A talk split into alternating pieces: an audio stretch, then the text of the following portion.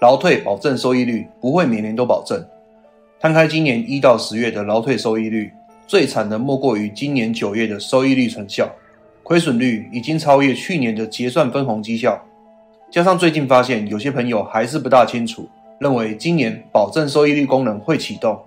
今天会跟各位朋友浅谈这项功能。另外也会分享在二零二三年起确定调涨的劳工保险、国民年金，以及连带调涨的就业保险、劳工退休金以及全民健保，对于员工、企业主、自营商以及民众，到底会让我们荷包加重多少负担，以及越晚知道可能越吃亏的小细节。要知道，以上这些都是基础社保制度。这频道的影片也会跟你分享各种案例，不清楚以上这些游戏规则，就可能吃亏。这个频道是培养想把钱做好有效规划，培养一些想让财务更自由的人而做的。如果你是这种人，可以考虑关注订阅，或到脸书、IG、抖音平台关注我。这些平台也会分享平常不公开的资讯。我真心希望正在持续学习理财的你，早日在财务得到自由，不再为钱所役。首先来检视一下，从去年到今年十月，新制劳工退休金的公告收益率对比。二零二一年至年底，绩效累积至百分之九点六五六七。所以今年初网络上充满分红的好消息。然而从今年起，收益率一路亏损到十月，而公告亏损最惨的是九月，负百分之九点八七七四。今年绩效回正的几率应该非常低。然而也因为今年很明显进入市场下跌，很多人开始重视保证收益率功能。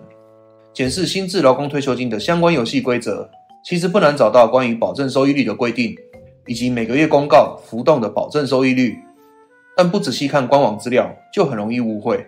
有人认为，按照今年底公告保证收益率，就算到了年底结算，收益率绩效为负值，今年还是会用全年平均保证收益复利。事实上，在收益分配 Q&A 就有说明，保证收益并不会以单一年度做补足，而是在秦岭的那一天结算收益时，再检视累积总绩效是否低于保证收益。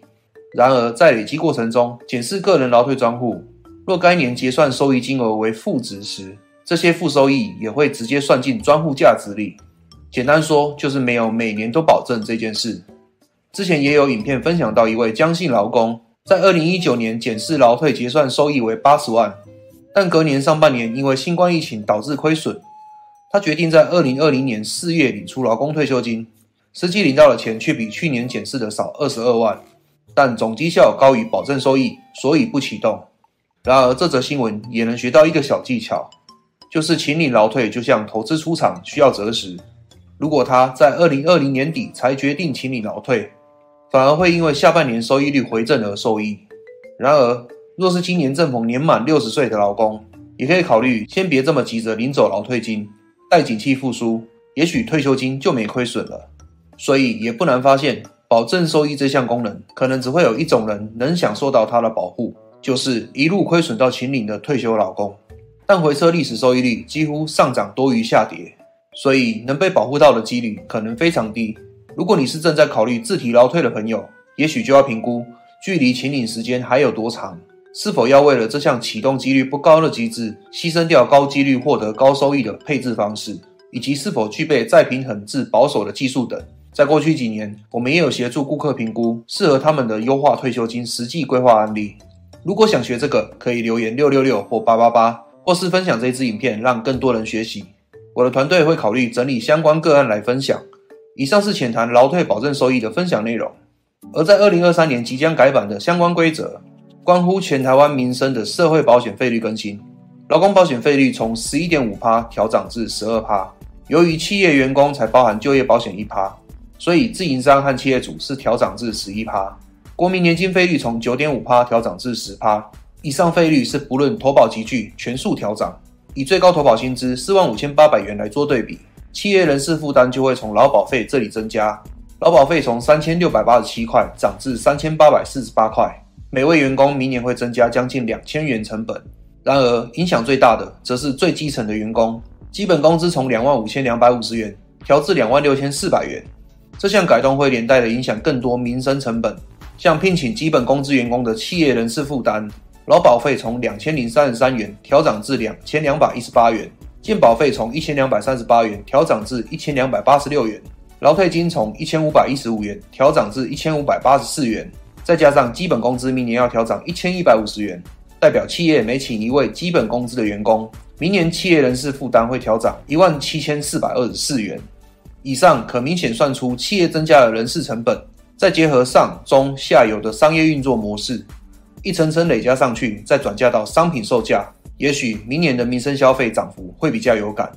再来是国民年金的投保金额调整，国保集聚从一万八千两百八十二块调至一万九千七百六十一块，基础保费从一千零四十二块调涨至一千一百八十六块，每人每年负担保费则会调涨一千七百二十八块。然而，以上费率和额度调整的根据，像是国保投保集聚、劳保年金月领金额，是按照消费者物价指数 CPI 计算，一旦 CPI 超过上一次定案的五趴以上。则会根据 CPI 指数启动金额调整机制。然而，基本工资以及各社会保险费率，则是相关权益代表争取的调整结果。比如劳保到达费率上限十二趴时，就会启动再检讨调整费率的相关会议。但翻开劳保精算报告，可以明显看到，最近一次报告的收支逆差超过负百分之二十七，也就是要让劳保维持，必须开源节流。所以，接下来再向上调整的几率很高。然而，劳保老年给付的计算基准依据，其中一项是最高六十个月集聚平均，意思是只取投保最高的六十个月集聚，这就代表越早让自己到达天花板，也就是目前最高四万五千八百元的投保集聚，只要在投保期间里合计有六十个月最高，就算其他期间的投保集聚都不是最高，也能领到天花板。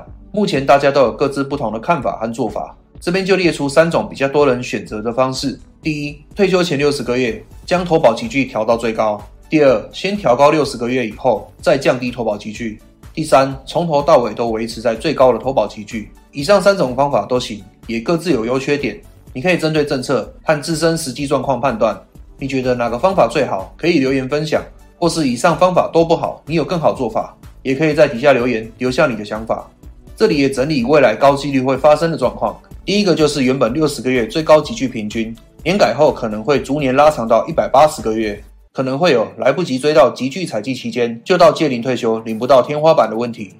第二个是劳保费率十二趴上限的规则，年改后的费率有高几率会超过十二趴，可能会变成越晚投保越贵的情况。第三个是劳保收支逆差问题逐年扩大，少子化问题难以解决，是否可能破产？若真的通过年金改革就不会破产的话，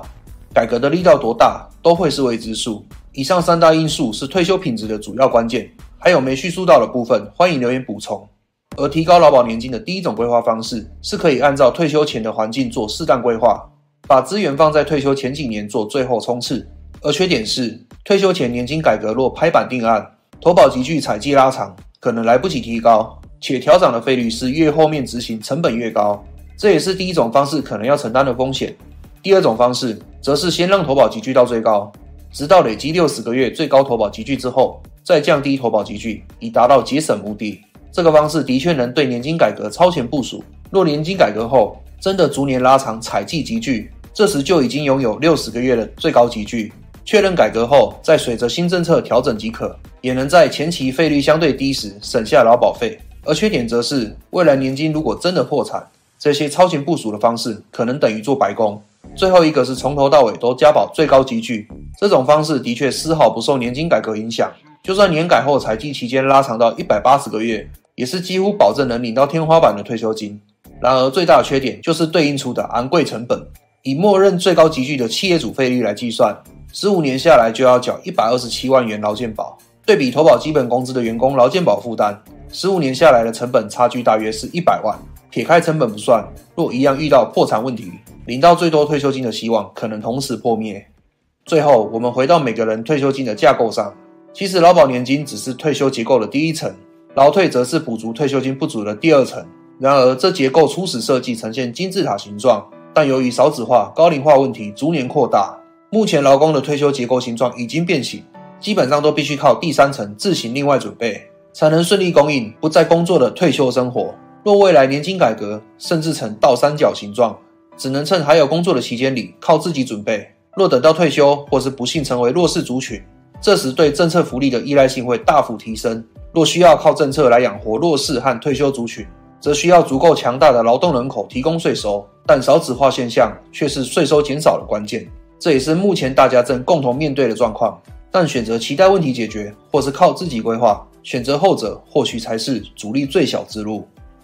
以上是今天跟大家分享的知识内容。如果想确保自己的退休金规划更完整，你得自己勤做研究，或请专家协助你。以上内容还有更细、更完整的操作技巧，我也会把它放在劳保规划培训课程里，也提供给需要学习这些知识的朋友限定一次的规划战略讨论免费机会。我们会评估你现况和理想退休金目标，是否能透过这门培训课程顺利达标。可以点选影片描述的第一条连结预约。但如果你的问题很急，没时间做功课，需要有经验的顾问协助你快速解决，你也可以考虑点选描述栏的第二条连结，填写一对一咨询表单预约专人咨询。好了，希望今天的影片有帮助到你。如果在今天影片里你能找到一两句话对你有帮助，记得要点赞这支影片，这样以后演算法才会记住你要的知识，才会有更多这类的知识影片可以学习。你也可以把影片分享给朋友或家人，相信他们也会因为你的分享得到提升。或是你有什么想法，欢迎留言分享。我是 Alan，下次影片见，拜拜。